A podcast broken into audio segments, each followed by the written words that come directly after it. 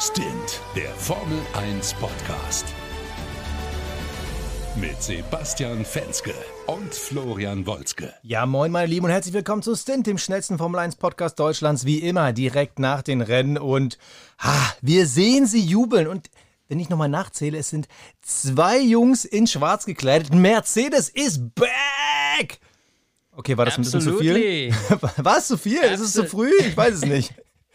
nee, geil. Also wir waren ja uns echt ähm, unsicher. Wir haben ja letzte Woche äh, beim Monaco Grand Prix noch gesagt, hm, ist jetzt schwer zu bewerten, weil diese Strecke Monaco eben so vollkommen aus der Norm fällt. Und ähm, haben ja gesagt, okay, wir müssen jetzt mal Barcelona abwarten, um zu gucken, wie dieser Performance Gain ist bei Mercedes. Und man muss ganz klar sagen, sie haben es gezeigt, es geht absolut mit großen Schritten in die richtige Richtung. Klar, gegenüber Red Bull, das muss man natürlich festhalten, ist da noch äh, meilenweit kein Land in Sicht. Aber sie haben es auf jeden Fall mal geschafft, sowohl die Aston Martins als auch die Ferraris hinter sich zu lassen. Es war auch, und das war ja eigentlich so dieses Kernproblem, sage ich mal, des Mercedes, dieser Topspeed auf den Geraden, um dann wirklich überholen zu können. Und ähm, gegen Carlos Sainz, pff, null Stress, sowohl für Lewis Hamilton als auch für ähm, für George Russell war das überhaupt kein Problem, deswegen P2 und P3 direkt hinter Verstappen. Das kann sich absolut sehen lassen und ich glaube, das ist auch das Maximum, was man hätte anpeilen können. Also ich glaube, man hat wirklich das erreicht, was man eben mit diesen begrenzten Möglichkeiten, was eben Entwicklung unter der Saison eben ermöglicht, ähm, konnte man jetzt eben das Maximum rausholen und ich glaube, da kann sich Toto Wolf und die gesamte Crew äh, zufrieden zeigen, oder? Also so schnell, glaube ich, sind wir noch nie in den Podcast reingestartet. Für alle, die jetzt denken, so, wer redet denn da?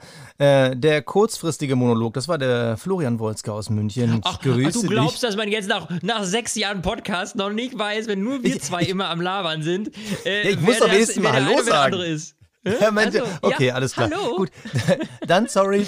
Äh, das war die Zusammenfassung von Barcelona. Danke und hört nächste Woche wieder rein. Nein, also es war, es war ein es war ein weirdes Rennen. Also, äh, es hieß ja immer, Barcelona, oh, die Strecke, ah, überholen. Ah, wenn du Glück hast, siehst du mal ein Überholmanöver. Äh, wenn du Pech hast, äh, kannst du auch, äh, keine Ahnung, einen Ponyhof beim Wackeln zu gucken.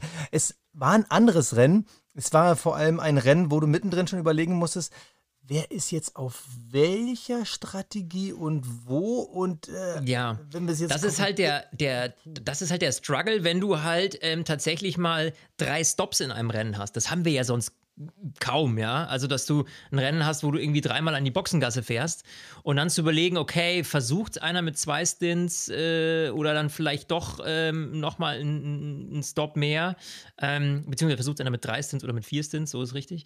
Ähm, und das ist schon äh, mal was anderes, äh, zu gucken, wie läuft Ich meine, bei Red Bull vorne, da musste man sich keine Sorgen machen, zumindest bei Max Verstappen. Da war klar, egal wie er es managt, ähm, der muss nur irgendwie reagieren auf das, was die anderen machen, aber der hat mit seinen 16, 17 Sekunden, die er da irgendwie, irgendwie Vorsprung hatte, war das irgendwie null Stress. Ja? Am Ende waren es ganze 24. Ja. 090. Also da wäre auch wahrscheinlich locker easy noch ein Stop oder noch drei, vier Spiegelei-Flaggen äh, wegen. Nee, was ist die Spiegelei-Flagge, wenn du äh, zu nee, oft raus bist?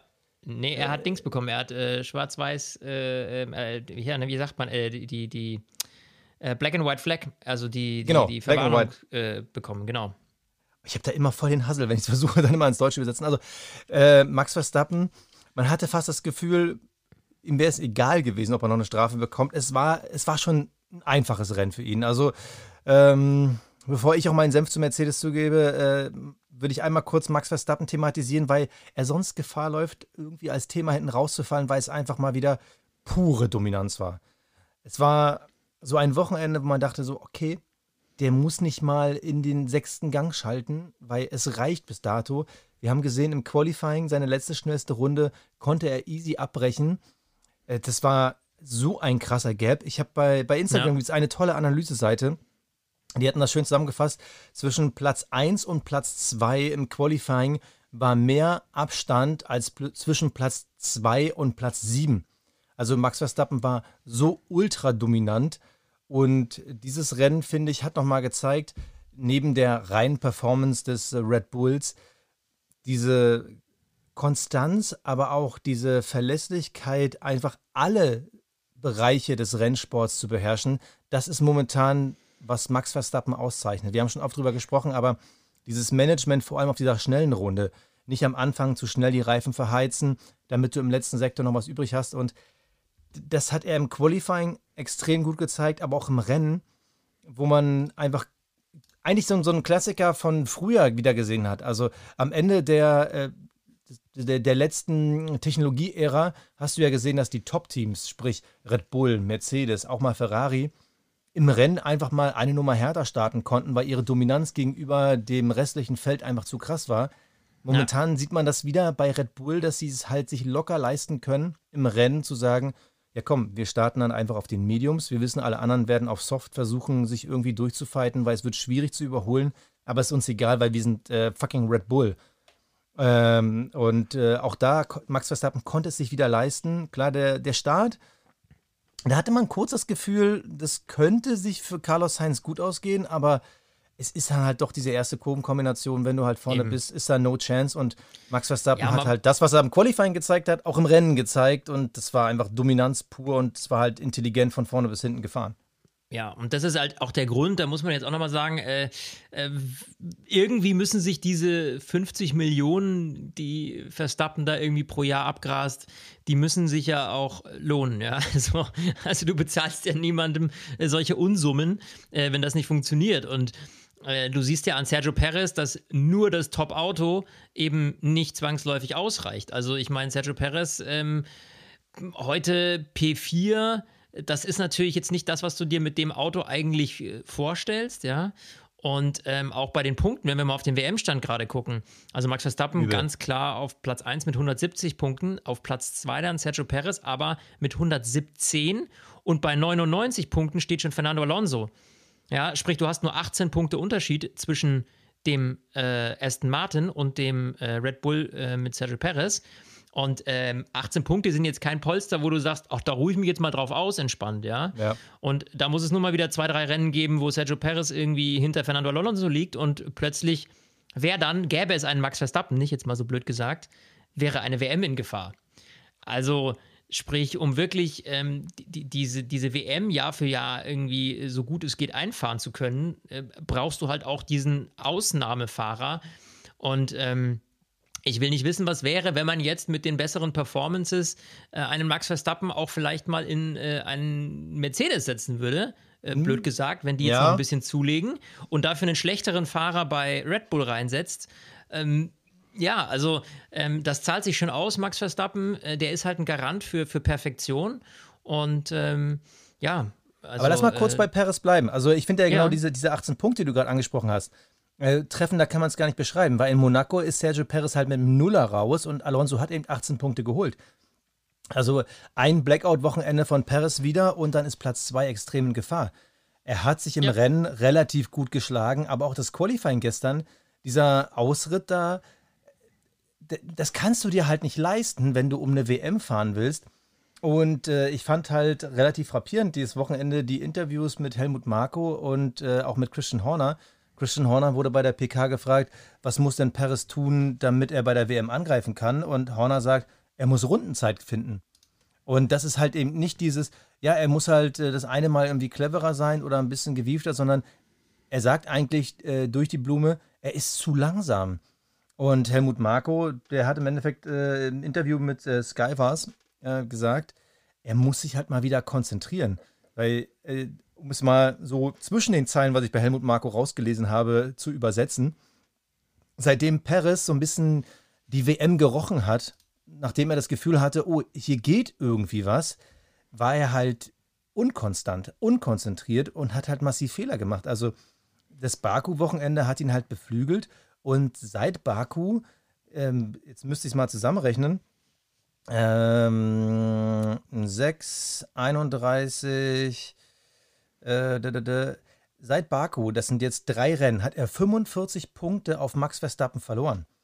Und ja. das ist im Endeffekt, was Helmut ja. Marko eben meint. Also seitdem äh, ist halt die Konzentration irgendwie flöten und 45 Punkte in drei Rennen.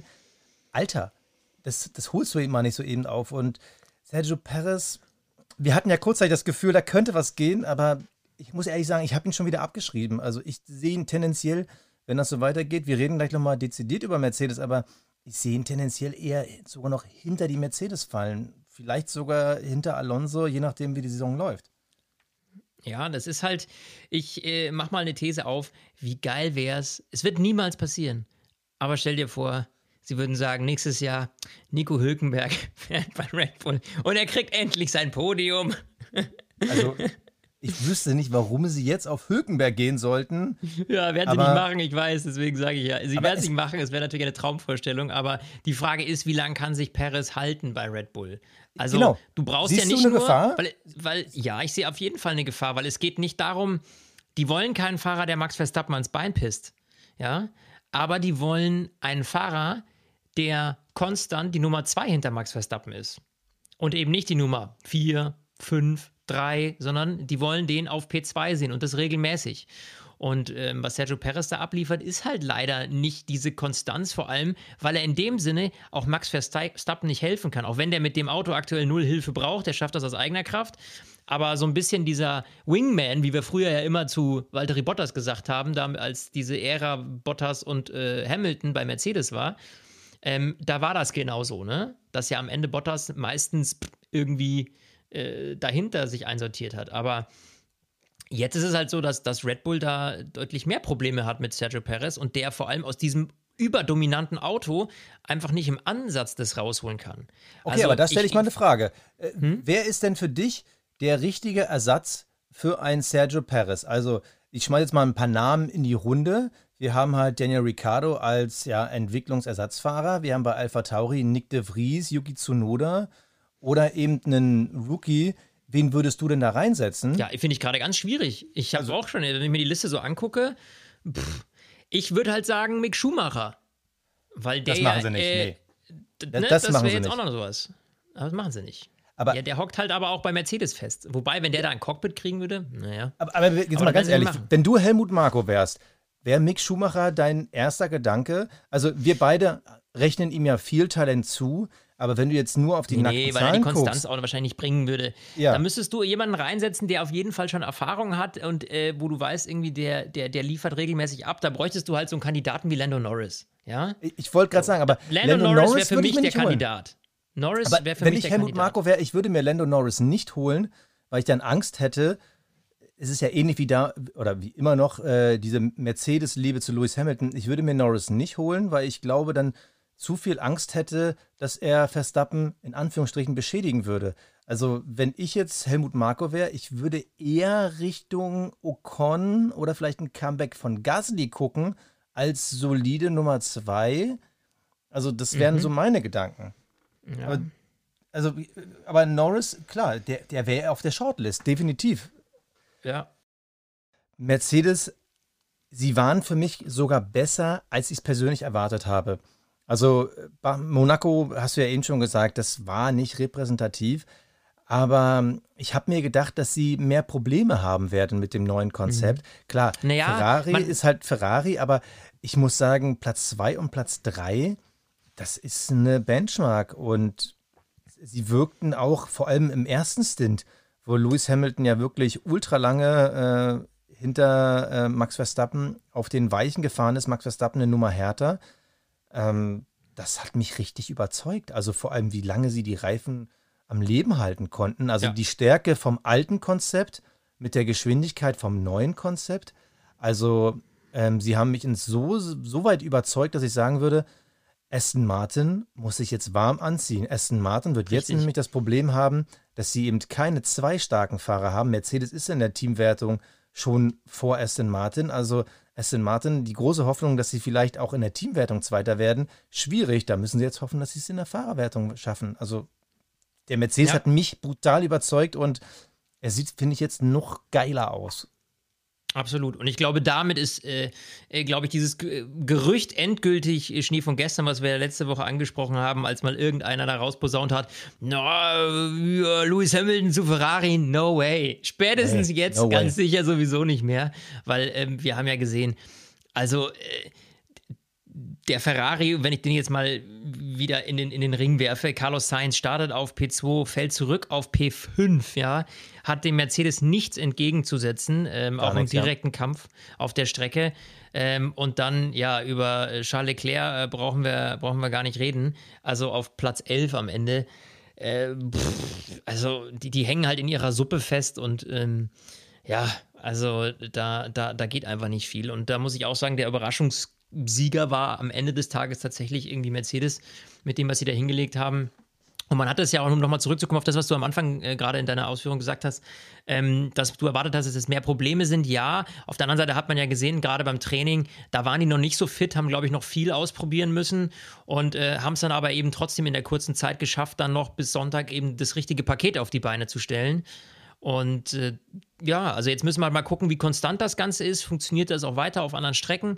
Aber ähm, um das mal jetzt genau final abzuhaken, Mercedes auf jeden Fall äh, ja, tipptopp, die Richtung stimmt. Ähm, und äh, gut, Red Bull wird auch dieses Jahr nicht erreichbar sein, aber äh, auf jeden Fall eben der Aston Martin, wie du schon gesagt hast. Aber in allem, in dem, im kompletten Hype.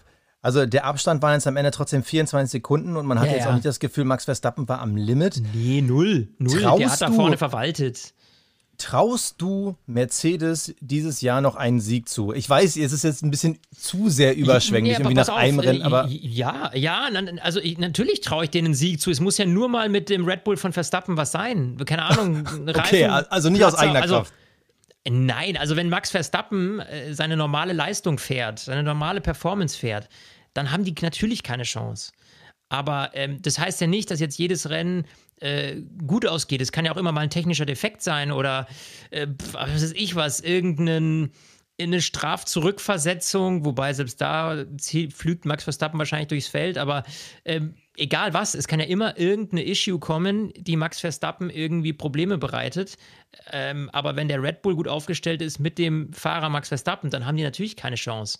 Also egal auf welcher Strecke zumindest die Strecken, die jetzt noch kommen, ja. Ich hätte gesagt, okay, wenn man Monaco auf Pole ist, kann das sein, dass das funktioniert und man den hinter sich halten kann, ähm, weil das natürlich eine Strecke ist, wo man nicht überholen kann, aber Monaco ist jetzt schon rum dieses Jahr ja. und deswegen, ja, glaube ich, dass das, dass das nur geht, wenn eben bei Red Bull vorne Probleme sind, aber man muss ja auch dazu sagen, das hätte man denen ja bis vor äh, zwei Wochen überhaupt nicht zugetraut, dass die dann, hätte man ja gesagt, naja gut, dann ist ja immer noch Fernando Alonso, ne, der da irgendwie dazwischen ist, aber Fernando Alonso haben wir gesehen, ähm, äh, die, die Aston Martins äh, nicht so gut dieses Wochenende. Das kann aber auch sein, dass das jetzt auch mal so eine, wie soll ich sagen, dass Barcelona jetzt einfach so von der Streckenführung her denen nicht so gelegen ist und die dann äh, vielleicht, weiß ich nicht, in, in, Kanada dann in zwei Wochen äh, wieder besser aufgestellt sind. Also da würde ich jetzt noch nicht sagen, dass Mercedes jetzt durchgehend besser ist als Aston Martin, also um Gottes Willen. Aber ich würde sagen, das könnte ein spannender Fight werden, auf jeden Fall, zwischen diesen beiden Teams. Und also, äh, Tote Wolf freut sich äh, für alle beiden. also ich, ich glaube, Kanada wird nochmal extrem, weil Kanada vor allem mit der äh, langen Geraden vor Start und Ziel, das ist halt eine Top-Speed-Strecke, Top-Speed, so, Top äh, eine, eine ja. Top-Speed-Strecke, also das glaube ich, kann den Ferrari sogar nochmal ein bisschen liegen. Aber grundsätzlich ähm, bin ich bei dir ich glaube, dass, also Mercedes, ich glaube, was spannend wird, wenn sie jetzt das erste Mal an dem neuen Konzept entwickeln. Das war jetzt die erste Strecke, wo man überhaupt erstmal das Konzept ausprobieren konnte, um rauszukriegen, funktioniert das? Und wir haben gesehen, ja, es funktioniert. Ich bin echt mal gespannt, was da in Sachen Erfahrung und Upgrades noch kommt. Ähm, da bin ich komplett bei dir. Ich glaube, die Ferraris werden auf gewissen Strecken noch immer mal so gucken. Also vor allem Kanada rechne ich dir ein bisschen was aus und bei Aston Martin die hatten ja jetzt auch ein kleineres Upgrade-Paket und obwohl Alonso ja gesagt hat, das hat relativ gut funktioniert, war ich jetzt insgesamt sehr enttäuscht. Klar, das Qualifying, Alonso hatte halt mal einen Fehler drin, meinte, sein Unterboden war kaputt, da konnte jetzt ja, nichts ja. sagen. Jetzt im Rennen, Lance Stroll ist vor ihm gelandet, aber auch ehrlich gesagt nur, weil Fernando Alonso sich gesagt hat, come on, die zwei Punkte schenke ich dir, ich greife nicht an. Das ist sowieso so ein Ding. Also, ähm, ich meine, Alonso kann es sich momentan leisten, aber wir haben jetzt mehrfach gesehen, diese Teamchemie und diese äh, Teamfähigkeit, wie er halt auch für seinen Teamkollegen arbeitet, wie er für das Team arbeitet, das finde ich outstanding. Sowas habe ich in der Formel 1 in der Form noch nie gesehen. Ähm, das finde ich gerade sehr beeindruckend, aber er kann sich auch gerade leisten, weil er halt diesen Puffer hat, sowohl fahrerisch zum Teamkollegen als auch in der WM nach hinten. Das finde ich schon gerade sehr beeindruckend. Ja, aber das ist vielleicht die, muss man ehrlicherweise auch sagen, vielleicht ist das auch einfach die, die Reife, die er mitbringt. Oh, ja? jetzt wusste ich, dass jetzt wieder die Alterskarte da kommt. ne? Ja. Der alte Hase hat schon alles erlebt, weißt du, und ähm, äh, der hat Spaß, dass er jetzt ein konkurrenzfähiges Auto hat. Und ähm, Mai, warum nicht mal den Sohn seines Arbeitgebers gewinnen, la äh, gewinnen lassen, wenn es nur um irgendwie ein, zwei Pünktchen geht? Also, ich meine, jetzt mal rein strategisch gesehen ist es ja kein schlechter Zug, ja. Also, ähm, warum da letzt auf letzter Rille dann noch riskieren, dass man beide Autos abschießt? Also, for what, weißt du, was steht dem entgegen? So, wo ist Risiko to Reward, ja? Also das ist. Aber ähm, ich finde es bei Aston Martin ganz interessant, weil das hat, äh, das fand ich ganz beeindruckend, die Analyse äh, von Ralf Schumacher am Wochenende. Aston Martin zieht ja jetzt in ihre neue Fabrik ein.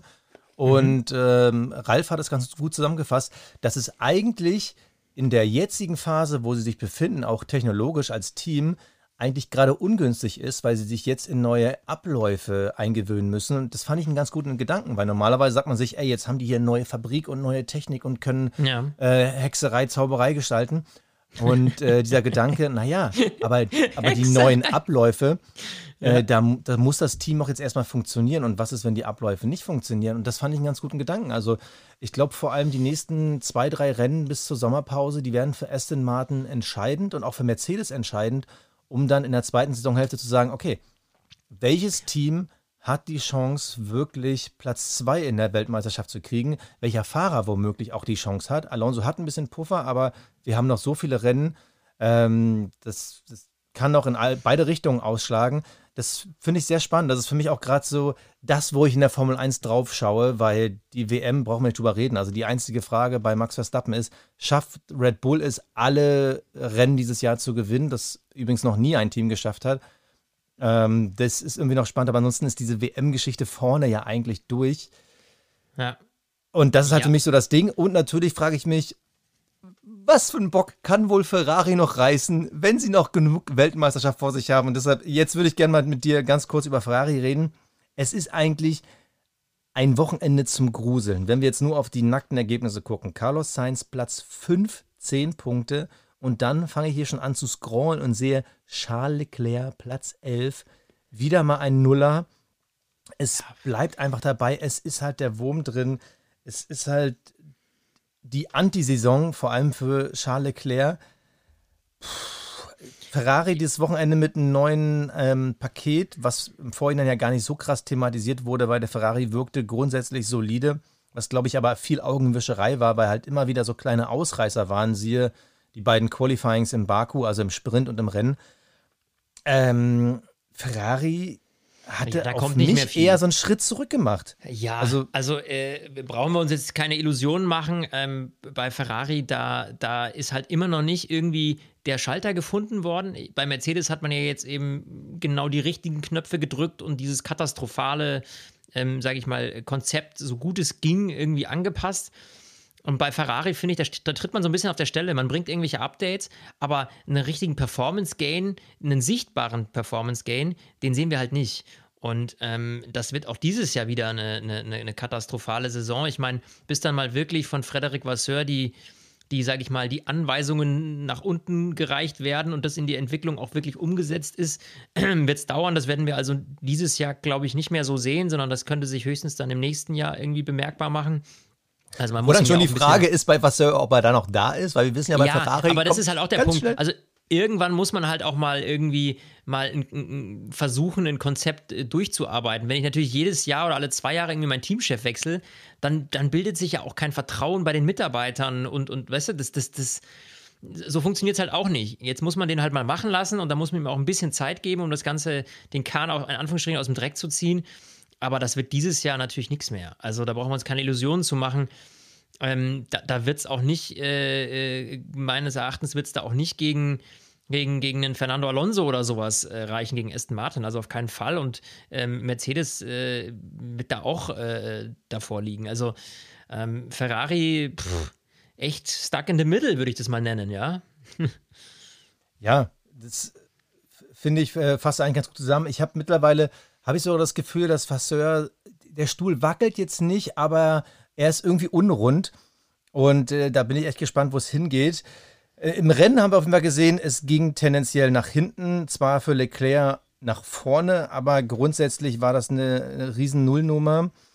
Was kann man sonst über Barcelona sagen? Man merkt schon, wir suchen uns die großen Themen, weil äh, die großen Einzelsituationen im Rennen, worüber soll man reden? Also, ähm, das, der Start, äh, den haben wir kurz abgehakt. Ähm, ja, Lando Norris, da kann man mal ganz kurz drüber sprechen, weil wir ihn ja vorher ja, genannt hatten. Äh, ne? Also wir hatten ja bei Lando Norris die äh, Berührung mit äh, Lewis Hamilton, war es, glaube ich, ne? wenn ich richtig liege. Ja. Ähm, und äh, Norris hatte ja, hatte ja super Startplatzierung und äh, hat dann dadurch quasi verkackt.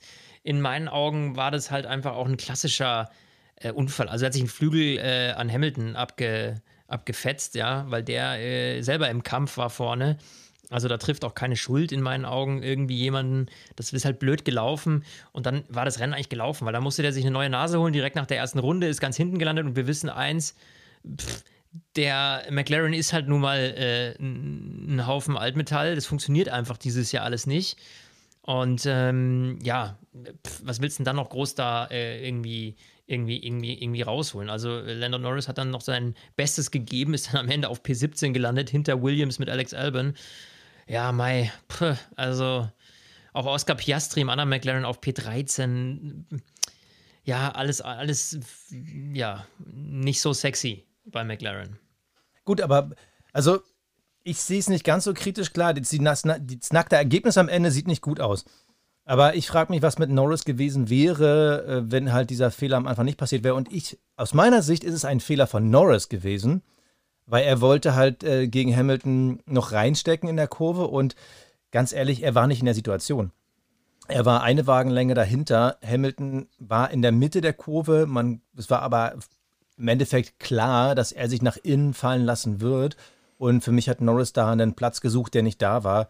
Und es mhm. war ein unnötiger Schaden. Und dadurch ist er halt natürlich früh nach ganz hinten durchgereicht worden. Er hat sich dann die Nase wechseln lassen, äh, plus dann noch die harten Schlappen aufgezogen. Deshalb finde ich es schwierig zu bewerten.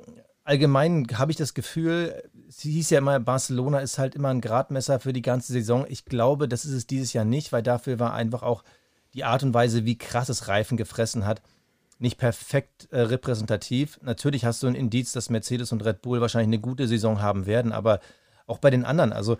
Ja, krass ähm, war ja. Also, wenn wir bei Reifenfresser sind, darf ich da ganz kurz mal Haas einwerfen. Ähm, ja, gerne. Also wir müssen da mal ganz kurz, glaube ich, über, über, über Hülkenberg sprechen. Ähm, dann können wir den nämlich da gleich mit abhaken.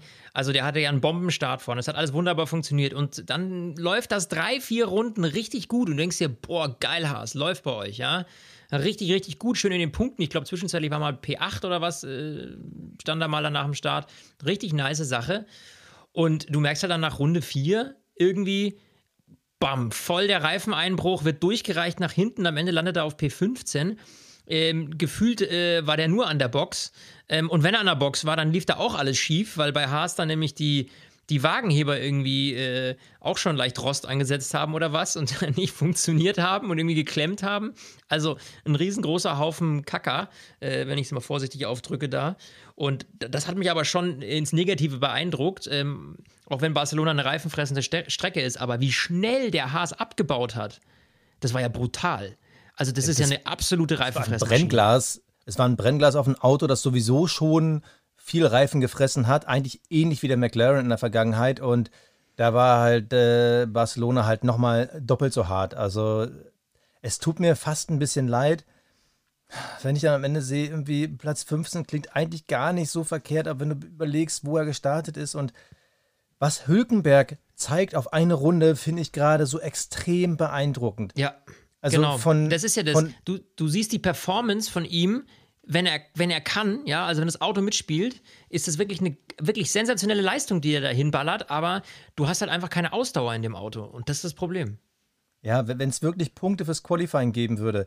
Da, also momentan ist mein Gefühl, im Qualifying die stärksten, das ist Max Verstappen, dann kommt schon Nico Hülkenberg und dahinter sind das halt alles Jungs, die halt so tagesformabhängig. Dann hast du halt Alonso, der mal einen raushaut. Dieses Wochenende sah es halt nicht gut aus. Lewis Hamilton, der war bisher so underperformant, normalerweise immer jemand, der im Qualifying performt. Ähm, das war jetzt auch ein schwieriges Qualifying. Ähm, die Ferraris, äh, das ist ein Auf und Ab. Hülkenberg ist der Einzige, wo du konstant das Gefühl hast, der fährt das Auto immer ans Limit. Und äh, das macht einfach im Rennen keinen Spaß. Und das ist natürlich auch dann ein Riesenproblem für Haas, weil die Frage ist halt, wo entwickelst du dieses Auto hin?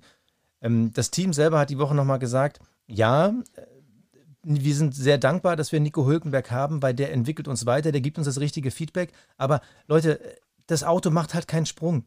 Und wir sehen halt, was für einen Sprung die anderen gemacht haben. Ich meine, die Alpines, da sind wir momentan, die sind ja schon fast auf einem Hype. Klar, das Rennen war jetzt auch nicht in deren Richtung, aber die haben jetzt zwei Rennen am Stück gezeigt, so, die sind wieder da, wo sie am Anfang der Saison nicht waren. Da sind sie jetzt wieder irgendwie Thema Best of the Rest. Riechen so ein bisschen in die Richtung, oder schnuppern, Entschuldigung, nicht riechen, die schnuppern so ein bisschen in die Richtung äh, altes Mercedes-Niveau, Ferrari-Niveau.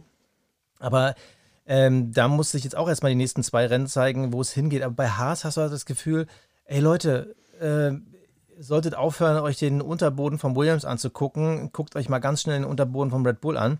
Das ist übrigens mein Lieblingsthema auf Social Media gewesen. Ähm, ich hoffe, ihr folgt uns fleißig, weil dann habt ihr es auch gesehen. Ansonsten schaut noch mal rein. Diese Bilder, die am Wochenende oder jetzt im Laufe der Woche rauskamen zum Thema Williams. Also wir haben ja letztes Wochenende viel darüber gesprochen, dass sich jetzt alle den Unterboden vom Red Bull angucken, nachdem ähm, beim Monaco-Rennen das Auto von Sergio Perez geborgen wurde an diesem Überkran, wo, wo alle mal drunter gucken konnten. Und dann gab es diese Bilder vom Williams-Unterboden und dachte es echt so, wow, das eine hat ein Genie gezeichnet, ein Van Gogh, ein Pollock. Äh, wir wissen natürlich, es ist Adrian Newey, der einen Unterboden gezaubert hat, den man gar nicht gänzlich erfassen kann, mit vielen Details. Und dann siehst du dieses Foto von dem Williams-Unterboden und denkst so, wow, es gibt einfach keine Details. Es ist quasi wie so eine Feldstudie. Äh, es ist einfach nur stumpf dieser Kanal. Also es sieht halt aus wie der, der Prototyp, als das erste Mal das Autokonzept für diese jetzige Formel 1 äh, äh, Konzeptreihe vorgestellt wurde. Man erinnert sich noch an diesen Glitzerrennwagen von vor zwei Jahren. Genauso sieht der Williams-Unterboden aus. Krass. Und ich würde gerne mal den Haas-Unterboden sehen. Einfach nur, um zu verstehen, woran liegt es? Weil Williams, das, äh, also ich hatte ihn ja viel zugerechnet und ab und zu Alex Albon zeigt er mal wieder ein, aber bei Williams passiert ja auch wirklich gar nichts. Und nachdem man diesen Unterboden gesehen hat, hat man auch verstanden, warum die sind ja wirklich noch Jahre entfernt von dem Niveau von vorne und das muss er einfach so hart sagen. Mhm. Die spielen ja einfach in einer anderen Liga. Und da habe ich auch das Gefühl, ich würde gerne mal bei Haas drunter gucken, ob es bei denen ähnlich aussieht. Ob es dann wirklich nur das gelegentliche fahrerische Aufblitzen eines Könnens ist von einem Nico Hülkenberg oder einem Kevin Magnussen, die dann irgendwie dann noch mal an Punkten riechen, weil das, das da war ich geschockt. Also das Social Media Thema, äh, heftig. Ich weiß nicht, ob du noch was sagen willst, weil ich habe mich ja jetzt schon so ausgegossen und sogar Van Gogh nee, reingebracht. Äh, ich lasse das so stehen, du hast vollkommen recht. Und ähm, wir haben ja auch noch eine, wie soll ich sagen, eine, finde ich, ähm, äh, ganz witzige Anekdote mal wieder von Günter Steiner. Der hat es mal wieder krachen lassen, aber darüber reden wir gleich. Ich würde sagen, wir machen erstmal die Awards. Der Fahrer des Rennens. Fahrer des Rennens, Basti. Äh, jetzt bin ich mal gespannt. Ich habe nämlich einen, der hat top abgeliefert und auch noch eine funny Story zu erzählen. Oh, okay, da bin ich jetzt einfach mal richtig gespannt. Soll ich mal vorlegen damit oder willst du? Äh, sehr gerne, komm, leg mal vor. Ja, pass auf. Also mein Fahrer des Rennens, George Russell. Oh. Ja, ja, es ist also A fand ich hat er eine Top Performance heute hingelegt, auch wenn er hinter Lewis Hamilton gelandet ist, aber das was er gezeigt hat auf der Strecke, sich dann auch noch eben ähm, da äh, Carlos Sainz zu schnappen und sowas, ähm, das hätte ich erst nicht erwartet, ähm, aber das zeigt auch, wie gut der Mercedes eben ist. Und ich fand, er hat, hat eine super Leistung gemacht und er hat für, mich, für den Lacher des Tages gesorgt in meinen Augen. Denn George Russell hat plötzlich gemeldet, öh, Regen auf der Strecke, es tropft, ich habe Dinger in meinem, ich habe ich hab Tropfen in meinem Windscreen. Und dann, ja, sind so ein paar Runden rumgegangen und dann so, sag mal, meldet eigentlich kein anderer Regen? Und dann sagen die so, nee. Und dann meinte er wohl so, naja, okay, also wenn kein anderer meldet, dann muss ich wohl so stark schwitzen, dass die Tropfen in meinem Visier sind. Also, ähm, ja, George Russell hat quasi selbstständig erkannt, dass sein Schweiß dafür gesorgt hat, dass er dachte, es regnet. Tja, der wusste halt das, halt selber nicht, wohin mit der Performance, ne? Richtig. Und das fand ich tatsächlich irgendwie, das war mein Amüsement des Rennens, fand ich ganz geil. So, wie, also wenn kein anderer sagt, dass es regnet, dann ist es vielleicht mein Schweiß. das war ganz geil. Ja, ja so, gehört, ähm, dann hau mal raus. Gehört auf jeden Fall zum Funkspruch des Wochenendes. Ähm, für mich ich bin heute ultra lame unterwegs, ja, mein Gott, aber für mich war es Max Verstappen, der mit so einem lockeren Tonschuh dieses Wochenende dominiert hat. Man hatte nicht einmal das Gefühl, er muss sich Mühe geben. Und das ist halt wirklich Dominanz pur. Und es ist natürlich auch ein starkes Auto, aber diese, diese unfassbare Lockerheit und äh, seien wir ganz ehrlich, dass er verwarnt wurde für Streckenlimits, liegt ja nur daran, weil er halt mittendrin mal geguckt hat, was geht hier eigentlich noch. Das ist eigentlich gefühlt aus Langeweile passiert. Er hat es wirklich so krass dominiert, dass man nicht ansatzweise irgendwie Angst haben musste um ihn. Und eine Strafe, ja, für die Track Limits hätte er auch nochmal locker kassieren können. Es war einfach so easy. Qualifying, die letzte Runde ja. abbrechen müssen, weil du einfach so weit vor den anderen bist. Ähm, da habe ich Respekt vor und deshalb mein Fahrer des Rennens Max Verstappen. Der Cockpit Klaus. Cockpit Klaus, Basti. Also, die große Frage ist, nehme ich aus purer Langeweile mal Logan Sargent? oh, das ist Weil aber ich mir denke, Junge, was du, du, du, du, weiß ich nicht. Also, ähm, also du fährst ja ein Formel 1 Auto und kein Formel 2 Auto. Dann würde ich verstehen, warum du so schlecht bist ähm, im Vergleich zu den anderen. Aber das ist ja mittlerweile wirklich eine Vollkatastrophe. Ähm, andererseits ähm, nehme ich ähm, Haas, weil sie es irgendwie nicht geschissen kriegen, einen vernünftigen Wagenheber dahinzustellen. Was ich ja auch absurd, dass mal einmal sowas schief geht, aber da war ja zweimal, also zweimal wurde es eingeblendet, dass es Probleme mit dem Wagenheber gab, wo ich mir denke, das kann doch nicht sein. Also keine Ahnung, was da los war. Also wisst ihr, was sucht euch aus? Ich, ich, ich hau jetzt beide in den Ring. Nee, komm, du musst dir jetzt festlegen. Come on. Okay, dann nehme ich Logan Sargent, weil der hat eine konstantere Negativ-Performance im Vergleich zum Wagenheber bei Haas. Na, Logan. Also ich, ich habe ja immer noch die kleine Hoffnung, aber ich glaube, sie wird sich nicht erfüllen, dass man Logan Sargent im Laufe der Saison durch Mick Schumacher ersetzt. Aber ehrlich gesagt, äh, glaube ich, es würde da keinen Sieger geben. Also Nee. Mick müsste sich auch erstmal an diese Low Performance von den Williams gewöhnen. Also, nee. Aber übrigens, nächste Woche Mick Schumacher, der darf im Mercedes testen. Das erste Mal, dass er den Mercedes fährt. Bin ich sehr gespannt. Ähm, mein Cockpit Klaus geht äh, vielleicht ein bisschen überraschend, aber es hat mich schon geärgert. Ähm, ja, es wurde als Rennunfall gewertet, aber ich fand das von Lando Norris am Anfang des Rennens unnötig, dass er sich da das Auto kaputt fährt. Ich bin heute ein bisschen härter, aber einfach nur, weil ich mich als Fan gefreut habe, dass Lando Norris so weit vorne starten darf. Mhm. Und ich mich dann aber auch als Fan ärgern musste, dass er quasi nach der dritten Runde seine Chance auf irgendwie eine gute Platzierung wegwirft. Und es war einfach unnötig. Er hätte Lewis Hamilton den Platz lassen müssen, beziehungsweise selber nicht diesen Platz suchen müssen. Und das hat mich geärgert. Ich habe lange überlegt, es Sergio Perez zu geben, weil auch diese Qualifying-Performance halt unnötig war. Aber für mich bekommt am Ende der Cockpit Klaus Award ein Fahrer, der es aus meiner Sicht mehr als verdient hat, und das war Lando Norris. Das Kapperl des Rennens. Das Kapperl des ah, Rennens, Basti. Kapperl, komm, ich zieh's ganz schnell vor Mercedes. Also, ja. äh, dass das Update ja. In Anführungsstrichen so gut funktionieren wird, hätte ich nicht erwartet, weil es war doch ein ziemlich krasser Rückstand. Und äh, man wird sich in den Popo beißen, dass man nicht schon im Winter das Konzept umgestellt hat, damit man es halt ähm, noch besser, noch früher, noch intensiver weiterentwickeln kann. Ich bin froh, dass sie es gemacht haben. Ich bin froh, dass sie wieder im Game sind. Ich hoffe auf mehr Fights Richtung Aston Martin, Richtung Ferrari. Und die kleine Hoffnung bleibt ja, dass sie vielleicht auch noch ein bisschen Topspeed finden und dann sogar Max Verstappen angreifen können. Aber trotzdem, sie sind zurück, das Auto sieht geil aus, die Fahrer sind zufrieden. Das freut mich als Fan, weil ich hoffe, dass sie dann wieder angreifen können. Deshalb ziehe ich mein Kappal vor der Technikabteilung und der Entwicklung von Mercedes. Ja, ich glaube, das ist heute eindeutig. Äh, da kann ich mich nur anschließen. Also, ähm, die haben da echt ein Brett hingelegt und äh, das geht in die richtige Richtung. Also, äh, haben wir heute, glaube ich, mehrfach gesagt. Deswegen ähm, geht mein Kappa genauso dran. So, dann würde ich sagen, äh, Günther Steiner, mein Lieber, der ist ja immer oh, wieder ja. Späßle zu haben. Komm, ne? also erklär's Günther, doch mal für alle, die es nicht mitbekommen ja, haben. Ja, also erklär's Günther mal. hat sich richtig aufgeregt hier. Das ähm, äh, hat sich richtig aufgeregt darüber, dass ähm, äh, der ähm, Nico Hülkenberg da eine 5-Sekunden-Strafe bekommen hat in, in Monaco. Ja, also, äh, und ähm, dann hat er gesagt, ja, ähm, das kann ja nicht sein, dass da, also er hat, sie, er hat die Kommissare Laien genannt. Darum ging es im Endeffekt, ja. Ich habe jetzt den genauen Satz äh, gerade nicht mehr, warte mal, ich habe den hier irgendwo stehen. Was hat er genau gesagt? Äh, äh, Ach, ja, egal. Also auf jeden Fall, ähm, wurde das dann natürlich sofort, äh, wurde diese Kritik natürlich sofort aufgenommen und dann wurde natürlich, äh, wurde er quasi vorgeladen, er musste dann äh, zu einer Anhörung ähm, äh, wegen allen möglichen äh, Artikeln, dass der, ähm, ja, die quasi beleidigt hätte. Ne? Weil ähm, das geht ja nicht, dass man die Rennkommissare Laien nennt, ja.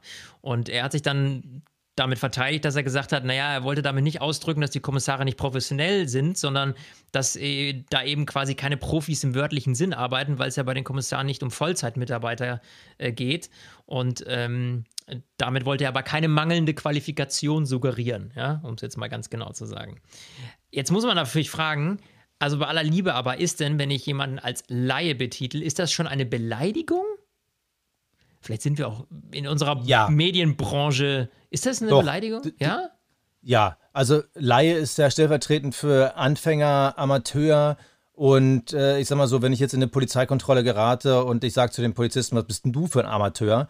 Ähm, ich glaube, dass man das dann schon als Beleidigung sehen kann. Das ist auch genauso wie, keine Ahnung, wenn, wenn du deine Sendung moderierst und äh, ich komme danach in die Sendungskritik und sage, sorry, aber was, also euer Moderator ist ein ganz schöner Laie. Also Klar, das ist schon krass abwertend. Aber ich muss trotzdem sagen, einen gewissen Punkt hat er ja getroffen. Und das ist halt die Frage nach ähm, Konstanz bei Entscheidungen, nach äh, den ewigen Grauzonen. Und jedes Jahr während einer Saison reden wir bei vier, fünf Rennen von irgendwelchen Grauzonen und inwieweit man das jetzt irgendwie ähm, in die und in die Richtung auslegen kann. Und ich finde, einen gewissen Punkt trifft er. Also man kann sich schon über gewisse Entscheidungen aufregen. Ob es jetzt die einzelne Entscheidung von Nico Hülkenberg ist, ja, schwierig. Also ich fand es jetzt auch nicht so, also rückblickend betrachtet, äh, auch nicht so bestrafungswert. Also ich finde, einen gewissen Punkt trifft er bei mir. Aber natürlich kann man sich bei Günter Steiner immer fragen, war das die richtige Wortwahl? Ja. War das charmant genug? Und wir wissen Na, halt bei Günter Steiner, charmant. Das charmant ist, halt, das ist, halt, ist er nie aber der ist ja halt nie charmant, ja. Also, ähm, ja, ich meine, das, äh, der spricht halt, der hat halt sein Herz auf der Zunge, was ja auch mal ganz erfrischend sein kann. Ähm, aber weißt du, was ich meine? So, okay, dass das jetzt vielleicht dann äh, unangenehm rüberkam. Aber dass man den jetzt dann da irgendwie nach Artikel sowieso und sowieso da unter, dass man das jetzt untersuchen muss. Ähm, ja, er hat sich ja dann auch entschuldigt in dem Gespräch. Gut, was blieb ihm auch anderes übrig? Aber da jetzt so ein Fass aufzumachen, ja. Also, das finde ich schon wieder so, naja, weiß ich nicht. Also, hätte es aus meiner Sicht äh, nicht gebraucht. Äh, aber, aber gut. Günter Steiner ist immer für ein Späßle zu haben. Fand ich auf jeden Fall noch eine schöne Anekdote. Basti, hast du noch was auf, auf der Seele? Auf der Seele? Also, ähm, nö. Wenn ich jetzt alle Themen durchgucke, wenn ich nochmal die Woche Revue passieren lasse, dann muss ich sagen, ich bin dankbar jetzt auch mal wieder für ein Wochenende Rennpause weil wir waren auf Italien eingestellt, ist nicht passiert. Äh, wir haben Monaco auf einer Ebene gesehen, wo selbst Monaco sich selber überrascht hat, dass das so stark war. wir hatten ein Barcelona-Rennen gesehen, das war echt so ein bisschen, äh, da muss man fast schon mitschreiben, um zu wissen, wer wo steht. Ja. Wir haben Comeback von Mercedes, wir haben Alpines, die irgendwo auftauchen. Ich glaube, man muss es jetzt mal eine Woche sacken lassen.